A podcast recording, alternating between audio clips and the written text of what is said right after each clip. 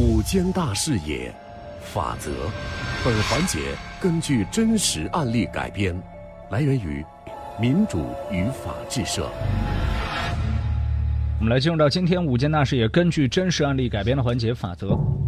在二零一四年四月的时候，北京市怀柔区某个小镇连续发生了入室盗窃的案件。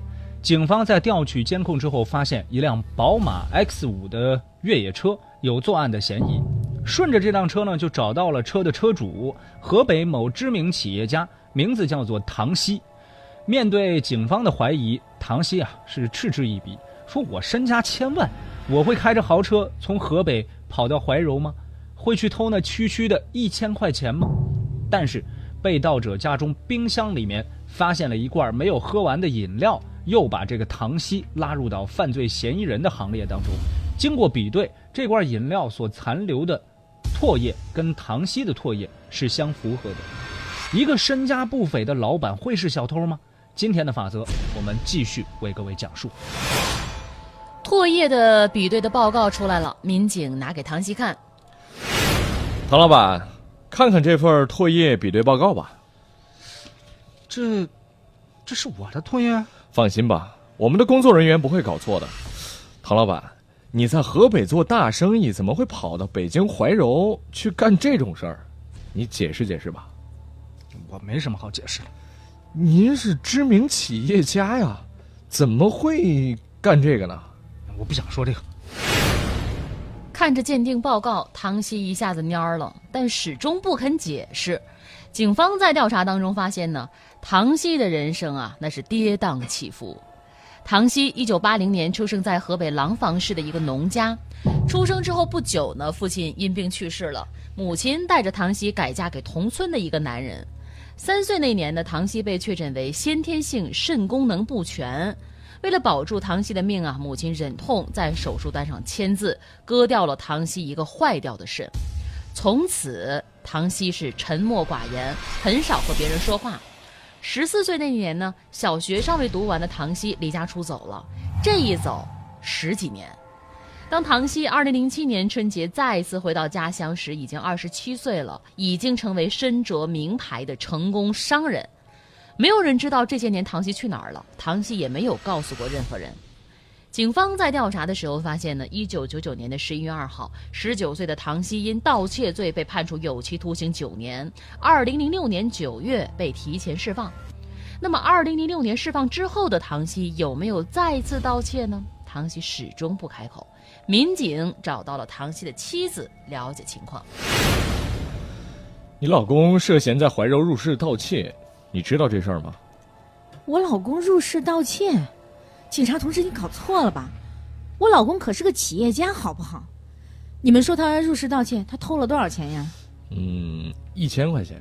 一千？您开玩笑吧？我老公会干这种蠢事儿？您不相信，我们也不勉强。但是被盗那户人家冰箱里有瓶没有喝完的饮料，上面残留的唾液确实是你老公的。不可能！您别这么快回答我，您好好想一下，他最近几年有没有盗窃过？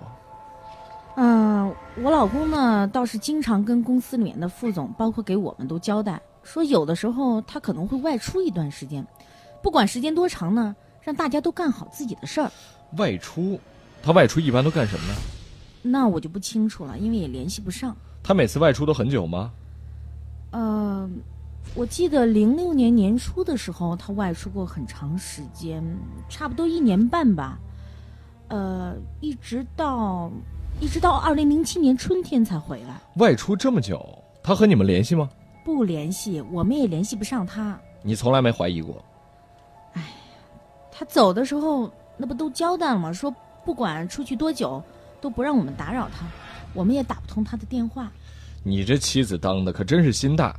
后来唐熙又出去过吗？嗯，后来在零七年六月的时候。我老公因为盗窃罪被法院判刑过，判了一年半，一直到零八年的十月才出来。原来你知道啊？那你知不知道你老公一九九九年就被判过刑？九九年就被判过刑？不可能呀！来，您看看这份卷宗，这是二零零七年四月你老公在廊坊一个村子干的事儿，他翻墙进入了三户的村民家里，顺手拿走了一部价值三百四十元的诺基亚手机和一千六百块钱。哦，这个事儿啊，这个事儿我知道，不是什么大事儿。不过，说真的，我们也确实挺纳闷儿的。你能仔细回忆一下当时的细节吗？嗯，当时是这样的，我记得当时我老公到那个北京通州去谈生意，然后谈完生意之后呢，就开车回廊坊。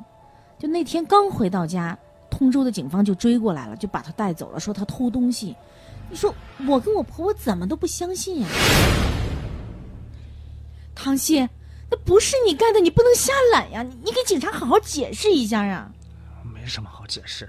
唐鑫，你走了，你走了，我们怎么办？公司怎么办？你们该怎么生活就怎么生活吧。那公司那边有几个副总打理，应该没有什么大问题。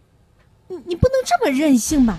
你说你，你拿人家破手机干什么呀？咱家缺这一千多块钱吗？哎呀，算了，命中该有这劫，这事儿别再说了，行不行？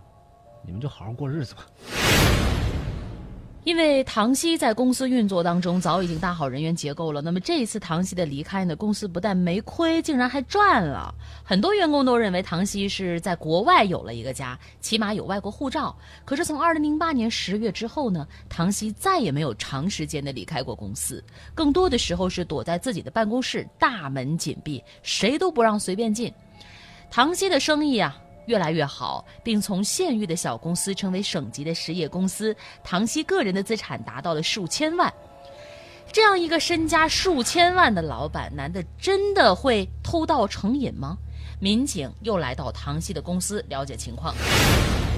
您是公司副总李明华吧？哦，你好，是我。今天就是来了解一下你们唐总的情况，哦你千万别紧张啊。好好好，没事儿，您您问吧。你们唐总平时有没有什么特别的癖好？嗯、要说癖好嘛，倒也没什么特别的癖好，就是反正有时候稍微有点怪怪的。哦，说来听听。嗯、我们唐总平时老是喜欢把自己锁在办公室里，挺神秘的，也不知道干什么。有一次，我记得我是因为请示业务吧，急匆匆的就推开唐总的办公室，结果看到他办公桌上面堆着各种各样的门锁各种各样的门锁，哦很多吗？啊，很多很多。当时我记得铺了一桌子，好像他对锁这个东西还真的是挺感兴趣的。这个时候，民警已经基本明白了，这个唐熙呢有开锁的癖好。如果唐熙确实是那个进入怀柔区小王家的毛贼，小王家当然没有撬锁的痕迹。通过进一步的调查呢，民警了解到，唐熙已然是一个开锁高手，无论是在家里面。还是其他的地方，他随便用一片锡纸外加一块铁片，就可以在十几秒的时间里打开。但是北京怀柔区的盗窃案件，只有唐熙能还原得了。呃，那天是二零一三年四月十五号，呃，当时有位北京市怀柔区的重要客户跟我签订合同。中午签订完合同之后，客户就摆了一桌酒席，这很正常嘛。然后我推辞，推辞不过，就喝了几杯。后来之后发现，我醒来之后就在一个酒店里面了。下午醒过来之后，天刚擦黑，我就鬼使神差的下楼，开着我那宝马车出宾馆了。三拐两拐就到了一个社区，就是那个，就是那个被偷盗的社区，在小区一个安装了高级防盗门的门面前，我停车了，从口袋里面掏出一个手套，然后从烟盒里面拿出了一片锡纸，包在铁片上面，几秒钟就打开了嗯楼门口的防盗门。因为我特别喜欢研究防盗门这个东西，我就随手拧了两下，防盗门就打开了。那一刻，反正我是觉得，特别刺激。随后呢，我就穿着鞋套进房间了，在屋子里面那个大厅里，我是找到了一千块钱，然后又把放包的那个地方给翻了翻。后来我就看到那桌上有瓶露露，我当时也是渴了，我就喝了几口，又把喝剩下的我给放到冰箱里了。结果这不是，唉，不就出事了吗？这个案件起诉到了怀柔区法院之后，无论是警方、检方还是法院，都认为唐熙可能患有盗窃癖或者是强迫症。唐熙啊，啊你要不要申请做个心理鉴定啊？呃，我不需要了吧？我很正常，我不需要什么心理鉴定的。你不缺钱，但是为什么要一而再、再而三的小偷小摸呢？如果你的确患有这个盗窃癖的话，法院在量刑时候可以适当考虑从轻的呀。我干的事儿，我承认，我也认罪，被盗人的损失，我也来赔。我们理解，但是我们建议你做心理鉴定也是为了你好啊。我宁愿坐牢，我不想做什么心理鉴定，好不好？那这样吧，我们来换个话题。你十四岁离家出走到十九岁这五年间，你到底发生了什么事情？对不起，我不想说。每个人心中都有属于自己最隐秘的角落。法官们明白，不能以善良帮助的名义去揭开他那个疮疤。最终呢，法院尊重唐熙的意见，没有对他进行心理的鉴定。二零一四年十一月十六号，怀柔区法院以盗窃罪判处唐熙有期徒刑八个月。以上为各位带来是今天五件大事也是根据真实案例改编的环节法则。在昨天的节目当中呢，有很多朋友发来信息说，应该就是这个唐熙，呃，他是不是有某种特殊的癖好？